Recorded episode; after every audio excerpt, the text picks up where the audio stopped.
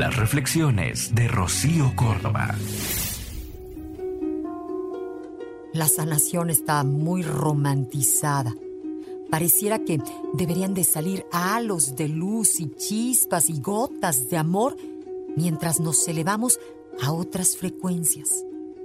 Lamentablemente esto no es así. Sanar es agotador, aplastante, no tiene nada de glamuroso. No se escuchan cánticos ni mantras de fondo, ni tampoco hay luces de colores. Sanar es abrir las puertas de lo que tenemos tapado, que no queremos ver, y ver cómo todas las resistencias juntas se aglomeran ante la situación incómoda de tener que cambiar.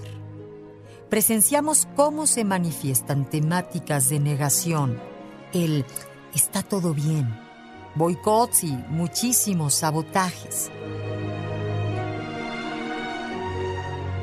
La sanación es ardua, profunda, caótica y fluctuante. No tiene un camino recto, ni hay recompensas inmediatas. Animarse es un gran acto de valentía, es un acto privado, íntimo y muy hondo. No lo llamemos de otro modo. Sanar es sanar, es ver la herida para ver los recursos a usar para atravesarla. Estemos presentes en el proceso para nosotros mismos, armando red, dejándonos sostener y comprendiendo lo misterioso que puede ser, sin controlar ni esperar nada más de lo que sucederá. Escúchalas completas en el podcast de Rocío Córdoba. Una mujer como tú.